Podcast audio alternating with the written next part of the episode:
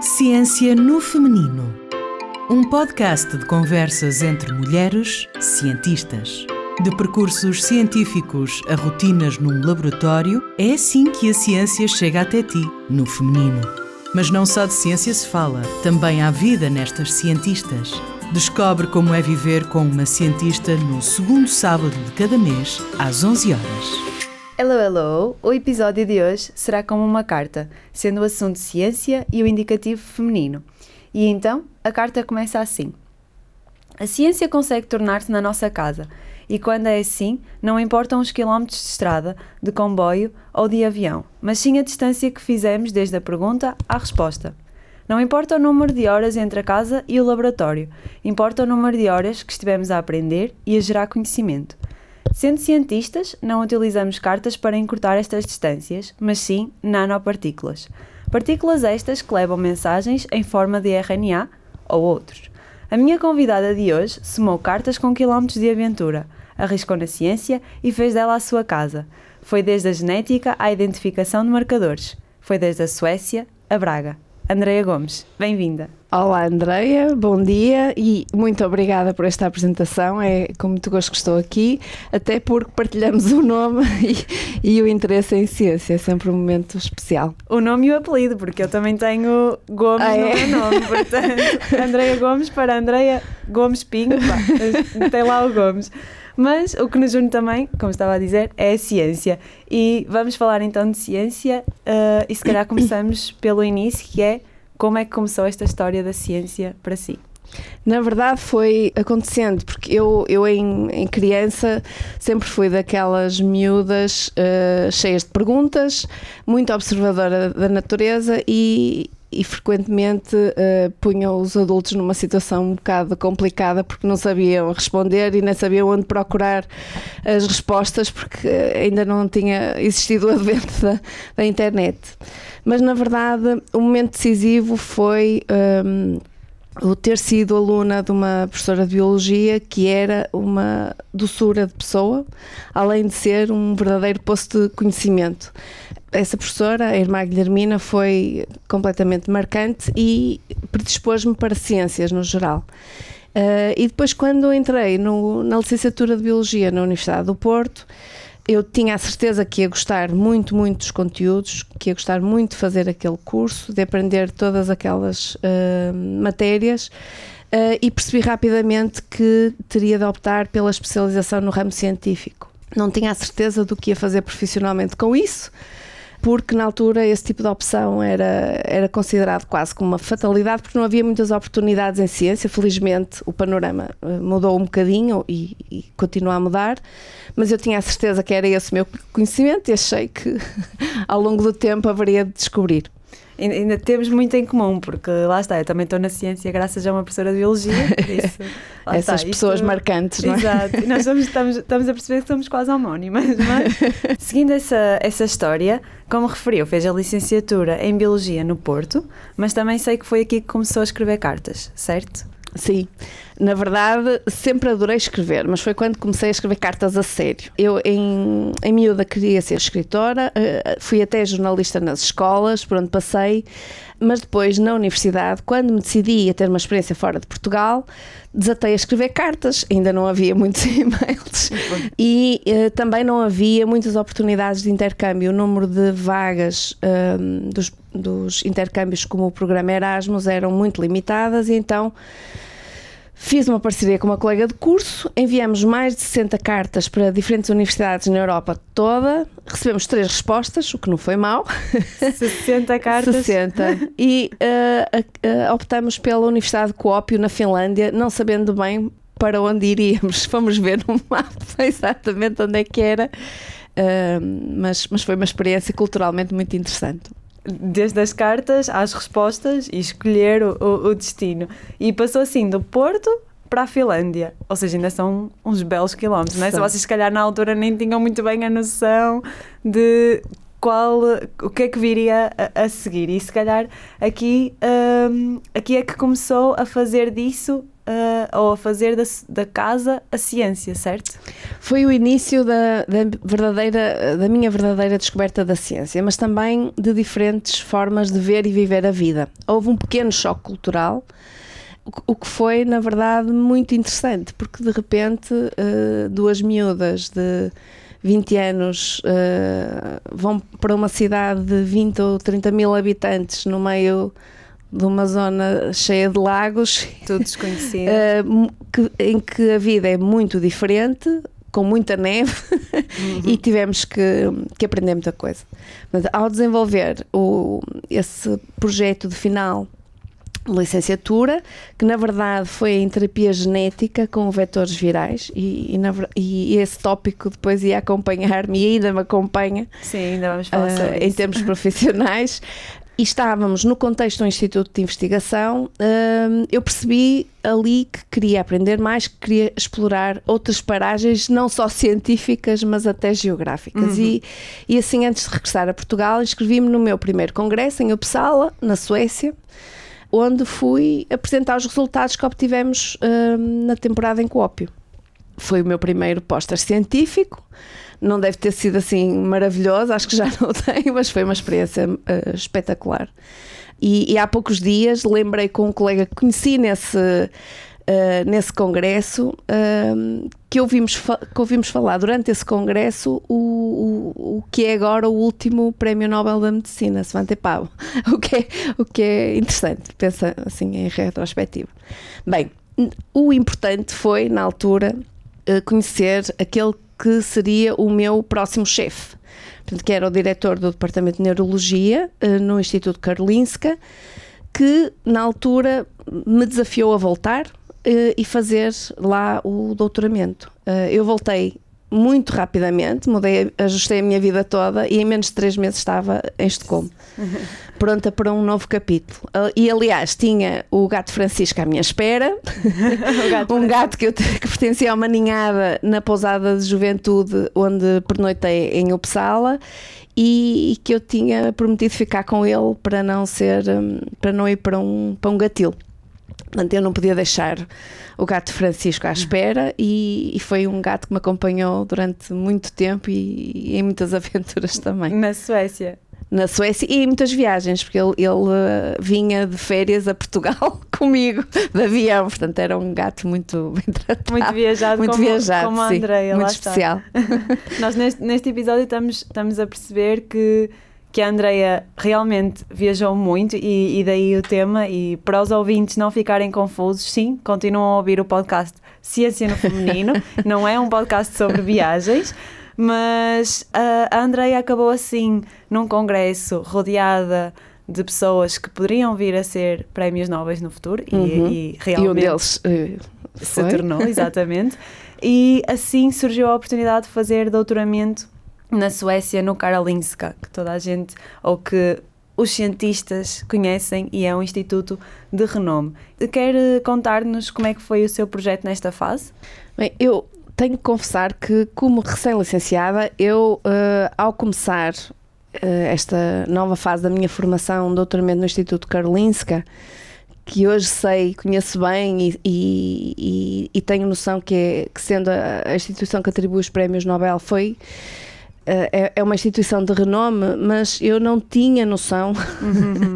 exata do, daquilo em que me ia meter. Na verdade, tive muita sorte e, e, foi um verdadeiro privilégio continuar a minha formação num ambiente tão rico, tão intenso e especialmente com foco na translação da ciência que, que lá se faz. E isso moldou-me Uhum. muito em termos profissionais, mas também como pessoa. Uh, e fiz amizades para a vida que ainda, que ainda se mantêm e que fazem parte, talvez agora mais do meu lado pessoal do que do meu lado profissional. E, e se, me, se me permite fazer aqui uma pergunta, lá está. Nós estamos aqui a falar que é um instituto de renome em, em que se estão a formar muitos dos que se tornam prémios nobres como é que era o ambiente no laboratório? Porque está-me a dizer que fez amizades para a vida, uhum. ou seja, as pessoas, uh, ou os cientistas também são amigos uns dos outros no laboratório, também é divertido, ou é uma coisa muito séria e profissional, porque é um instituto muito, muito conhecido e, e que tem uma, uma imagem, digamos assim, a manter e, Claro. e os resultados a, a ser produzidos. Eu entendo essa pergunta. Por um lado, todos tínhamos muita noção ah, da responsabilidade que tínhamos e, e sentíamos alguma pressão, o, o que também é.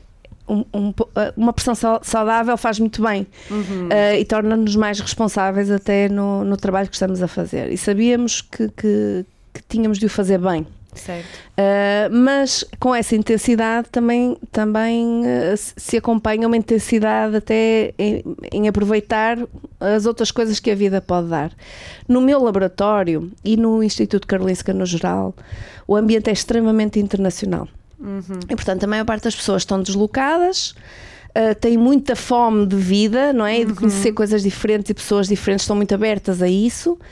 E portanto eu na verdade, eu era a única portuguesa no meu laboratório, mas fiz uma série de amigos portugueses que estavam espalhados por, por outros sítios, tanto da instituição como eh, noutras instituições.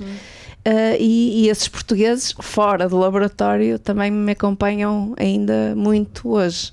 Que bom, que bom. Lá está, a tirar aquela ideia de que os cientistas e, e, e os, que podemos ser bons cientistas e continuar a ser pessoas e, e amigos, digamos assim. Mas, não eu querendo cortar o raciocínio, estava-me a contar o seu projeto durante esse, esses anos na Suécia, ou seja, durante o seu doutoramento. Vamos voltar aqui à, à Sim, ciência. portanto, de uma forma geral, o meu trabalho centrou-se ah, na procura por marcadores moleculares em linfócitos isolados do sangue de doentes ah, que têm esclerose múltipla.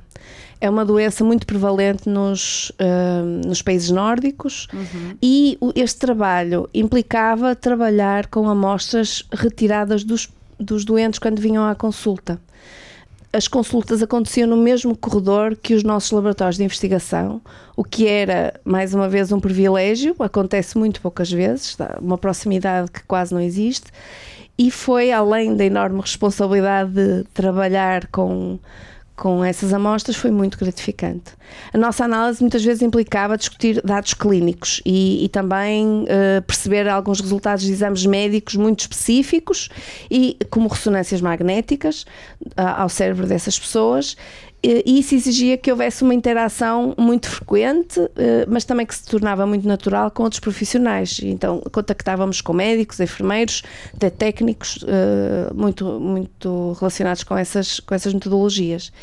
Esta multidisciplinaridade foi, foi algo que, que, na verdade, permaneceu no meu percurso. Eh, é algo que me, que me satisfaz, especialmente eh, uma equipa com, com muitas perspectivas diferentes quando estamos todos unidos para um determinado objetivo. E, e é importante lembrar que muitas vezes eh, em ciência, quando estamos demasiado envolvidos num tópico específico e a pensar a uma escala muito pequenina, portanto, naquela célula, naquela molécula, naquela proteína, corre-se o, o risco de perder a perspectiva humana. E ali não tínhamos hipótese de o fazer. Uh, estávamos a trabalhar com, com amostras humanas, víamos as pessoas entrar e a sair da sua consulta e sabíamos que tínhamos muita noção que, os, que estes estudos que estávamos a fazer deviam trazer algum benefício futuro para estas pessoas. Claro, no- ah, vocês ali estavam literalmente lado a lado com as pessoas, neste caso com doentes de, com esclerose múltipla. E ao mesmo tempo trabalhavam em parceria, lá está, com os clínicos, com, com os médicos. E isso também permite uma, uma discussão desses resultados e desses novos dados que permitem logo uma aplicação quase direta, digamos assim, Uhum. no- no- nos pacientes. Ou seja, vocês recolhiam sangue destes pacientes a quando da sua consulta e depois analisavam as células desses pacientes, é isso? Sim, essas amostras eram as amostras mais comuns, mas na verdade chegamos a trabalhar com amostras de punções lombares, portanto, são, que são exames extremamente invasivos, em que se recolhe líquido cefalorraquidiano eh, com uma agulha gigantesca, portanto, tínhamos muito, muito respeito por essas, por essas amostras. Tentávamos seguir os, os pacientes eh, ao longo do tempo, quando era possível. Claro. Uh, às vezes as pessoas fartavam-se, às vezes achavam de, de- pronto, de querer colaborar, o que, também, o que também é compreensível, não é? Ninguém gosta de estar a, a, a dar quatro ou cinco tubinhos de sangue só para investigação científica e, e não para os seus exames Claro. normais. É extra, não é? Claro. E, e lá está, nós, nós por acaso já tivemos aqui um episódio com a Carla Mar- Martins que também faz estudos longitudinais e que falou muito disso, de manter uh, as pessoas uh, ao longo do seu estudo e como manter as pessoas ligadas, por isso para os mais curiosos podem ir ver o episódio da Carla Martins é em psicologia, não uhum. é em neurociências, muito mas interessante também. mas lá está, há, há, coisas que se mantêm e, e que são translacionais para diferentes uhum. áreas da ciência. Mas, voltando aqui ao nosso, ao nosso episódio, ao episódio da Andreia, a Andreia fez uh, doutoramento em neurociências, ou seja, mais uma vez, muito semelhante comigo, mas para quem conhece este podcast sabe que o objetivo é mostrar diferentes áreas científicas.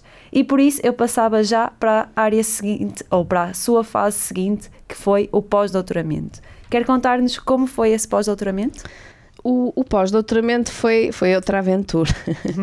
Eh, eu, quando concluí o doutoramento, fiz uns meses de pausa em, em, Manchester, no Reino Unido, onde, onde trabalhava e vivia na altura o meu marido, e um, ehm, também foi uma oportunidade para reagrupar ideias e, e decidir uh, o, que, o, que queria, que, o que queríamos fazer um, ehm, na, na fase seguinte. E, portanto, decidimos voltar para Portugal. Uh, e na altura uh, surgiu a oportunidade de integrar o grupo da professora Leonor Barreira em Lisboa, uh, que estava associada ao Instituto Gulbenkian de Ciência e ao Instituto de Medicina Molecular, a abrir portas mesmo. Uhum. Eu, a primeira vez que eu fui ao IMM ainda, ainda, ainda estava uma parte em, em obras ativas e é interessante pensar que acompanhei um bocadinho isso também. Esse nascimento. Esse nascimento uhum. de, um, de, um grande, de um grande instituto. E, portanto, na altura, a proposta foi contribuir para o conhecimento sobre o desenvolvimento hematopoético, isto é, da formação das células, dos tais linfócitos, e não uhum. só, que estudei durante o doutoramento. E, portanto, era, uh, estava ligado, mas, no fundo, era um trabalho de ciência mais fundamental, e com isto veio um período de grande aprendizagem com isso também foi uma oportunidade de começar a conhecer realmente a comunidade científica em Portugal, porque até então eu conhecia muito, muito poucas pessoas e, e como imagino, muito, muitas pessoas ainda acham que há pouca ciência e, uhum. e muito esparsa em Portugal. Uh, mas na verdade sempre houve pessoas extremamente interessantes por aqui. Exatamente, cientistas, muitos bons cientistas e, e neste podcast falamos de boas cientistas. Uh, mas para os ouvintes, fazendo aqui um ponto de situação, começou no Porto, depois Finlândia, depois Suécia, passou pelo Reino Unido e agora Lisboa. Foi aqui que estabilizou foi aqui que acabaram as viagens e as cartas? Ou... Ainda não, ainda não. uh, essa estabilidade viria um bocadinho depois. E as viagens uh, mantêm-se até hoje e certamente farão parte da, do meu percurso por muito tempo. Uh, de, de, modo mais físico ou menos físico. Pois, então estava eu uh, há uns meses do fim da minha bolsa de pós-doutoramento, que na altura uh, eram de três anos, e e estava muito preocupada com o que é que ia fazer a seguir, como é que me ia manter uh, e como é que ia continuar a, crescer como aspirante a cientista. Uhum. E na altura enviei uma carta decisiva que mudou o meu percurso uh, e tudo em resposta a um anúncio do jornal, no jornal Domingo, que alguém me, me, me mostrou estavam à procura de doutorados interessados em ser docentes na Universidade de Minho e alguém que sabia que eu era originalmente uh, desta, desta cidade pensou, isto é perfeito para a Andreia.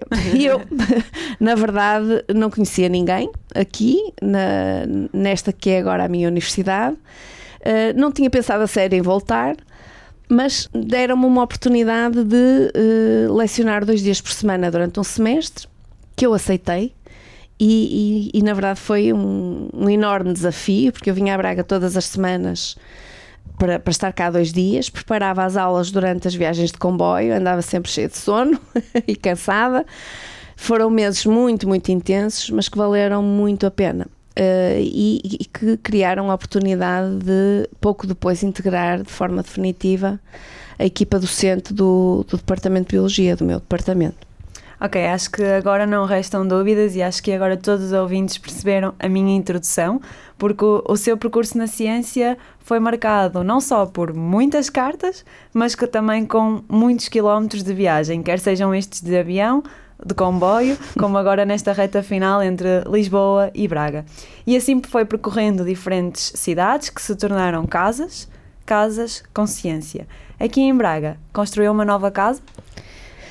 Eu, quando me mudei definitivamente para Braga, na verdade mudei-me para uma Braga diferente, não é? Porque eu vinha, vinha integrar uma comunidade uh, completamente diferente desta cidade que me viu crescer. Um, e tive a, a, sorte, que também é preciso às vezes estar no sítio certo, na altura certa, de estar a iniciar-se uma série de projetos e colaborações que uh, foram decisivos nessa altura, que condicionaram aquilo que eu, que eu poderia, que eu fui chamada a, a contribuir uh, em termos de trabalho científico e de alguma forma a minha docência também. Nesse ano de 2007 estava a estabelecer-se o INL, portanto o Laboratório Ibérico de Nanotecnologia. Ao mesmo tempo uh, estavam a, a, a, tomar forma uma série de projetos de colaborações com colegas de outros departamentos e de outras escolas uh, dentro da Universidade do Minho e precisavam de alguém com experiência em cultura solar, com experiência em modificação genética de células, para concretizar essas, essas ideias. E, e então eu cheguei na altura perfeita para isso mais uma vez, lá está, está estava no sítio certo, à, à, hora certa, e eu estou a tentar equilibrar aqui a parte das viagens com a parte da ciência, porque lá está. Ou teve sempre lado a lado no seu, no seu percurso, mas acho que já acho que a parte das viagens já, já todos estamos uh, alinhados, digamos assim. A parte da ciência começou em neurociências, no seu doutoramento, uhum. em pós-doc, parte mais uh, andou, digamos que recuou um bocadinho na história e foi mais perceber como é que aquelas células do sangue se formavam. Uhum. E agora, aqui em Braga, falou em projetos financiados, patentes, uhum. quem sabe spin-offs, e tudo isto parece muito interessante. Portanto, vamos voltar aqui à ciência e se calhar uh, pedir à Andrea para nos partilhar o que é que faz hoje, qual é a sua área científica aqui em Braga. Bem, o, meu, uh, o meu trabalho é um pouco eclético. Eu, eu costumo dizer uh, que sou um bocadinho uh, como aqueles músicos que tocam os sete instrumentos, ou pelo menos tento. Mas posso dizer que a maioria dos projetos desenvolvidos no, no meu grupo de investigação tem como objetivo a criação de nanomateriais. Nanomateriais? Uh, nanomateriais são materiais que têm uma dimensão muito, muito pequenina, portanto, Uh, a forma mais rigorosa de os definir uh, é dizer que são aqueles materiais que têm entre 1 a 100 nanómetros de tamanho, ou pelo menos uma estrutura interna a esse, a esse tamanho. Portanto, são tamanhos tão pequenininhos que influenciam as leis da física que se aplicam. Por exemplo, para o nanomaterial, uh, a importância da gravidade não, não é nenhuma. Pois é? é tão pequenino que não é afetado por isso, é isso? Exatamente, e portanto são outras regras que, que controlam uh, a sua existência, uhum. a sua uhum. formação, a sua, a sua performance também. Portanto, nós trabalhamos muito com nanomateriais, com esse tipo de, de materiais, criados a partir de componentes naturais ou inspirados na, na, natureza, não é? Faz todo sentido porque eu estou no contexto de um departamento de biologia. Mas como assim? Ou seja, vocês pegam em materiais uh, da natureza e constroem esses materiais muito, muito, muito pequeninos que são os nanomateriais? Sim, sim, exatamente. Nós podemos utilizar, por exemplo, algumas gordurinhas que, que existem naturalmente e com, fazer combinações de moléculas de, uh, de, gordura diferentes que têm uma tendência para se organizar de uma maneira a formar materiais mesmo muito, muito pequenininhos, estruturas muito pequeninas. Ou podemos, por exemplo, usar uma linha de trabalho que, que está muito ativa é usar fábricas celulares que são uh, normalmente micro-organismos, mas uhum. podem ser outros, outros, outros organismos, para produzir em grande quantidade, por exemplo, um polímero. Uh, que seja uh, parecido com uma proteína, uhum. mas um que polímero, nós desenhamos. Exato, um polímero é, é quase que um, um conjunto de várias coisas pequeninas, digamos sim, assim. Sim, Exato. Então, voltando aqui ao, ao, que faz, ao que faz hoje, ou seja, tem esses nanomateriais que são quase que compostos são compostos muito, muito, muito pequeninos e que não conseguimos ver a olho nu, né? é impossível. Não, não, é mais... nem, nem, com qualquer microscópio, às Exatamente. vezes. E o que é que O que é que tem esse, esses materiais? O que é que tem esses compostos? Portanto, esses materiais podem ser o que nós chamamos de bioativos por eles próprios, portanto, ter, terem uma consequência quando os misturamos com algumas células, por exemplo, mas podem também ajudar-nos a modificar, a fazer entrega de cartas, como a André disse na introdução, de cartas que são outras moléculas que, por exemplo, têm muita dificuldade em chegar ao interior da célula que nós queremos tratar. E estes nanomateriais conseguem nos ajudar conseguem quase... transportar essa, essa mensagem às células. Que são, queremos... quase, são quase como pomos correio Podem e, ser. Exato. E, e se dentro... correr bem, fazem aquilo que nós queremos que façam. Exatamente. Se correr bem. Exatamente. E lá dentro tem essa tal mensagem que vai chegar às células. Sim. No vosso caso, vocês estão focados em algumas células em específico? Nós trabalhamos muito com uh, duas grandes áreas, mas que não são uh, absolutamente exclusivas. Mas uh, trabalhamos muito com células da pele Uh, mas temos trabalhado muito também com aplicações no campo da uh, neuroinflamação. Portanto, é um bocadinho eu voltar às minhas origens científicas. Exatamente, então quase que está a completar um ciclo. É, de certa forma, é, é, é isso que eu, que eu sinto. Tive que dar uma grande volta para, na verdade, uh, estar numa fase em que estou a voltar até à área de aplicação uh, do meu doutoramento, Exatamente. precisamente a esclerose múltipla. Ou seja, uh, lá está, a Andrea começou com o doutoramento a trabalhar uh, com amostras de pacientes, a tentar perceber que alterações é que estes pacientes tinham, depois voltou um bocadinho atrás a perceber como é que essas células do sangue se formam e agora está a formar estas nanopartículas ou nanomateriais que têm mensagens que vão levar uh, uma informação que é importante para essas células digamos que, funcionar de forma mais correta em pacientes com esclerose múltipla e, quem sabe, fechar assim um ciclo. É, sim, uh, precisamente um, um, dos projetos que, que, temos em curso no laboratório especificamente pode ter uh, um, uma pode promover ativamente a produção de mielina que é uma capa muito importante eh, para a função dos neurónios e que é uh, muito afetada na, nos pacientes com esclerose múltipla e, e, ligado também aos sintomas e à, à progressão da doença. E uh, nós temos a esperança de, ao conseguir interferir com este processo, com estas nossas nanopartículas, possamos dar um contributo uh, muito válido para estas pessoas. Vamos ver.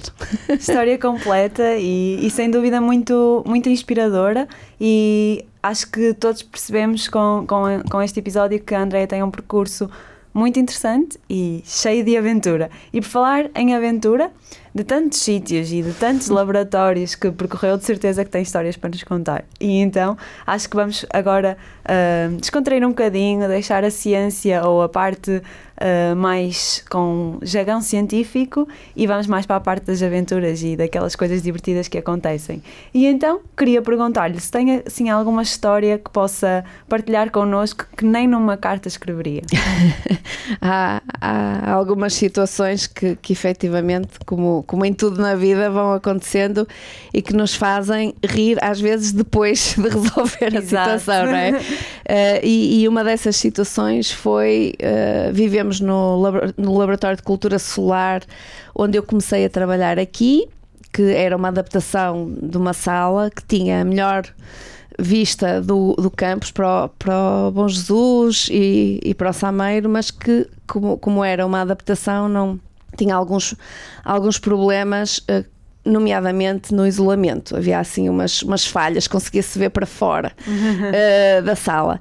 E houve uma ou duas ocasiões em que, uh, quando íamos trabalhar, percebemos que tínhamos visitas na, nesse laboratório que eram vespas ou uh, abelhas e que, que, se conseguiam, que são criaturas muito inteligentes e, muito e conseguiam encontrar o caminho para se enfiar lá dentro e procurar alguma coisa interessante dentro da sala e éramos muito rápidos, muito rápidos. Uh, nós a sairmos e a deixar as, as vespas ou as abelhas resolverem o, ou, seja, ou terem a, tomarem a sala durante algum tempo e elas eventualmente acabavam por sair. Elas é que eram cientistas ali por uns minutos. Eram, eram, e tinham carta branca para fazer o que quisessem. E Outro, episódio uh, engraçado um, passou-se com os um modelo com que estamos a trabalhar agora, que são os peixes zebra, são peixe, peixinhos com umas riscas azuis, muito pequeninos, têm 2, 3 centímetros, e nós mantemos uh, um aquário num, num, num, laboratório, numa sala fechada, porque tem que ter escuridão, tem que ter ventilação, assim, uh, e tem que ter um fotoperíodo, portanto as condições de luz são muito controladas. Tem que ter X horas de luz e X horas de escuridão. E houve uma altura em que nós não percebíamos, durante semanas e semanas a fio, não percebíamos porque é que não conseguíamos que os peixes se reproduzissem. Nós precisávamos de embriões para os nossos, as nossas experiências e nós tínhamos os, os peixes muito bem tratados. Posso garantir que estavam fantasticamente bem tratados. Só percebemos o que estava a passar quando uh, aconteceu qualquer coisa que revelou que as senhoras da limpeza, quando faziam uma pausa para o café, iam espreitar os peixinhos, ah. iam ver os laboratórios, que eram, uh, os aquários porque eram tão bonitinhos, e com isso abriam a porta e ligavam a luz durante o, o tal período de escuridão que nós precisávamos e que era particularmente importante quando nós estávamos a, a, a tentar reproduzi-los e com isso tivemos que trancar a porta. As senhoras da limpeza ficaram muito tristes e nós até também, porque claro. gostamos que elas tivessem carinho pelos peixinhos, mas não podíamos ficar sem experiências, não é? Claro, elas tinham que alterar o, o, seu horário e vir um bocadinho mais cedo. É, exato. para podê-los ver ainda no horário de dia também para eles, porque lá está, os animais e, e os animais que são usados em ciência são muito bem tratados e têm esta parte do horário. E, e, que lá está, nós temos que pensar como é que eles estão bem, como é que eles funcionam no seu habitat natural. E claro que eles precisam de escurinho para se reproduzirem, não é? claro. Como toda a gente. e oh, muito obrigada, Andrei. Acho que sim, acho que agora passamos desde o percurso, desde o jargão científico a aventuras, portanto acho que agora vamos definitivamente abandonar a ciência. E quem é a Andreia em casa sem ciência? Hum, é, é daquelas perguntas uh, que penso que ninguém está habituado a, a responder muitas vezes, não é? Uh, mas, mas também é uma oportunidade para pensar o que é estamos a fazer fora do laboratório, fora da universidade. Na verdade, a minha família, uh, no geral, gosta muito de comer, uhum. mas também gostamos muito de cozinhar. Quase todos cozinhamos uh, e por isso passamos muitas horas a trocar ideias sobre receitas e normalmente, pelo menos durante a semana, sou eu quem uh, é mais ativa a escolher receitas, a preparar pratos que depois agradem a todos, porque há sempre especificidades claro. e, e pronto, e às vezes temos que fazer assim uns ajustes. Mas uh, eu vejo isso até como uma forma de mostrar às minhas pessoas o quanto eu gosto delas. E, e é claro que também uh, incluo as minhas gatas nesse processo, não é? Há sempre assim uma outra, uh, uma outra um outro miminho culinário para as gatas também. Ou seja, voltamos aqui aos gatos e lá está. Vou ter, vou ter que voltar ao gato Francisco e quero apresentar-nos aqui os seus, o gato Francisco e as suas gatas em plena rádio. É, uh, o gato Francisco já, já não está connosco, uh, porque já, já seria muito, muito, muito velhinho nesta altura. Foi um gato muito feliz até ao fim e muito grande. Uhum. E neste momento temos em casa a Sombra e a Tóquio, que são duas gatas que foram as duas recolhidas da rua, ou de ruas diferentes, na verdade não, não gostam uma da outra, toleram-se a maior parte dos dias, mas às vezes a coisa é, pronto, é complicada lá em casa. tem que se respeitar. tem que se respeitar, tem que se entender e, e ajustar, ajustar às, às personalidades. E às vezes, com um bocadinho de fiambre, a coisa também, também se controla melhor. também se controla melhor. E lá está, nós, eu fiz aqui uma pausa das gatas, isto não estava todo planeado, mas voltando à Andreia sem ciência, quer acrescentar assim alguma ideia uh, de quem é a Andreia fora do laboratório? Sim, pronto, além da comida, Exatamente. como boa portuguesa, não é? Nós tentamos muito aproveitar a oferta cultural à nossa volta dentro do que nos é possível. Temos um pequenino de dois anos, o que afeta um bocadinho a logística, mas gostamos especialmente de música e de, e de dança moderna. Portanto, sempre que conseguimos, agora vamos conseguindo arrastar também o, o, o o pequeno, que é o Francisco humano. e, e, é claro que a vontade dele no dia uh, acaba por prevalecer sobre a possibilidade de ir aos sítios ou não. Viajamos muito, uh, também por causa do pequenino, uh, temos feito viagens mais, mais curtas, uh, temos estado ativamente a conhecer a Galiza, que eu desconhecia praticamente quase tudo o que, o que o que tenho visto nos últimos tempos e, e, ainda tanto para ver pela frente, portanto mais capítulos virão de viagens, certamente. Caso queiramos um roteiro, não só de Portugal, já percebemos, vamos, vamos recorrer à cientista Andreia Gomes. Pelo menos onde eu gostaria de ir também, são mais roteiros ainda. Exatamente. Acho que convencemos aqui todo o público que a sua casa tem muita ciência, mas também existe sem ciência. Mas será que quem vive consigo pensa o mesmo? Hum.